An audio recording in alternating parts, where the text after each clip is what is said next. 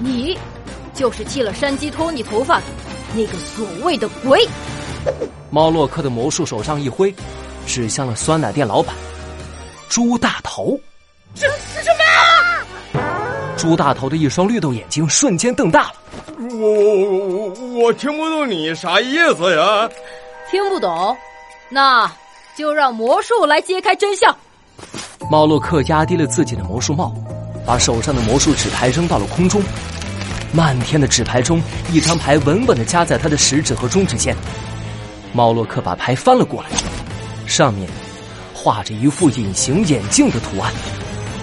朱大头，你今天一下午都在酸奶店里忙生意，一步也没有离开过那里，对吧？是是是是啊，我一步都没离开过呀。哼，那就奇怪了，理发店的沙发旁为什么会有你的隐形眼镜？隐隐形眼镜？猫洛克打了一个响指，一枚小小的淡蓝色圆片出现在猫洛克的手心。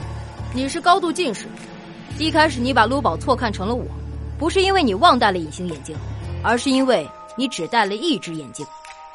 高度近视的人如果只戴一只眼镜，就很容易影响视力，认错人。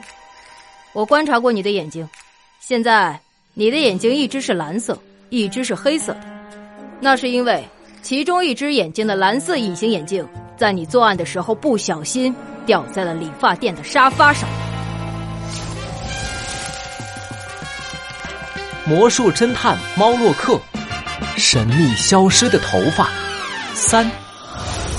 朱大头，快把你的眼睛张大，让我们看看路。卢宝和山鸡托尼连忙凑到酸奶店老板朱大头面前，想要查看他是不是真的只戴了一只隐形眼镜。没想到朱大头一下子就眯紧了眼睛，原本就很小的绿豆眼，这回变成了一条缝别人根本看不清。哎，朱大头！你怎么把眼睛闭起来了？快把眼睛张大，张大！哎呀呀呀！这就我长了呀！你没瞅见我这眼睛瞪得贼贼圆贼大吗？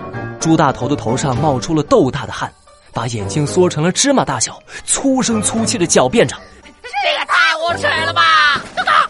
陆宝和山鸡托尼目瞪口呆，猫洛克却轻轻一笑：“朱大头，除了这个证据，我还有其他证物哦。”你送给山鸡托尼的那杯酸奶，我已经让陆小萌拿回警局化验了，相信结果很快就会出来。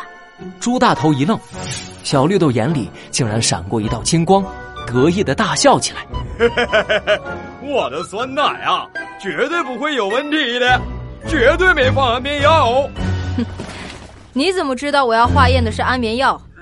这……朱大头瞬间被堵得说不出话来。是是是是我偷听到你和那个实习警员说话的，要化验酸奶里的那个呃安眠药。猫洛克从来没有见过这么能狡辩的人，一时间有些哭笑不得。就在这时，陆小萌的电话来了，卢宝赶紧按下免提，这样大家都能听清陆小萌的声音。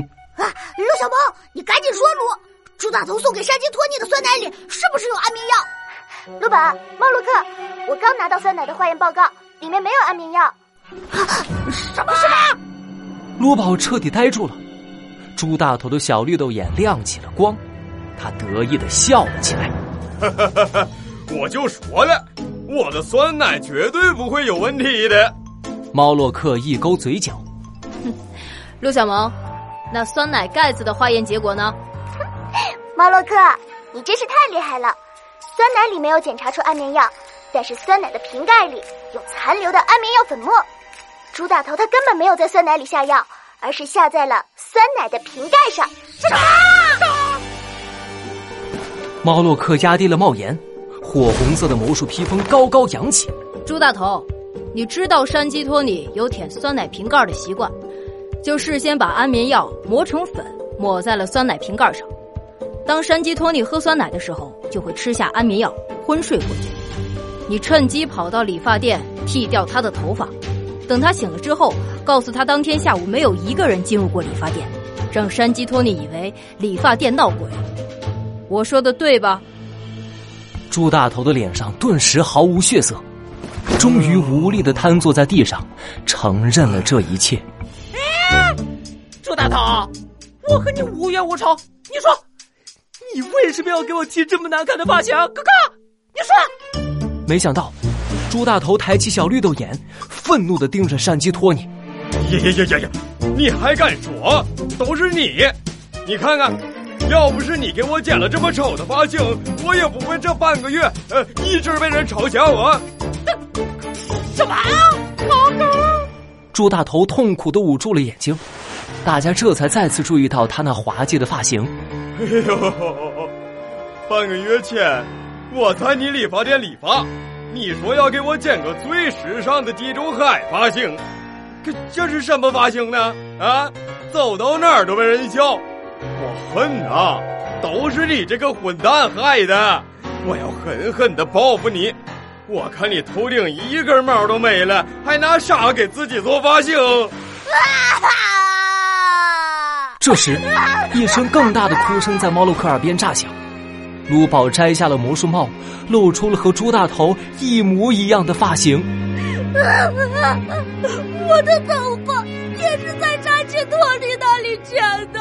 实在是太丑了！啊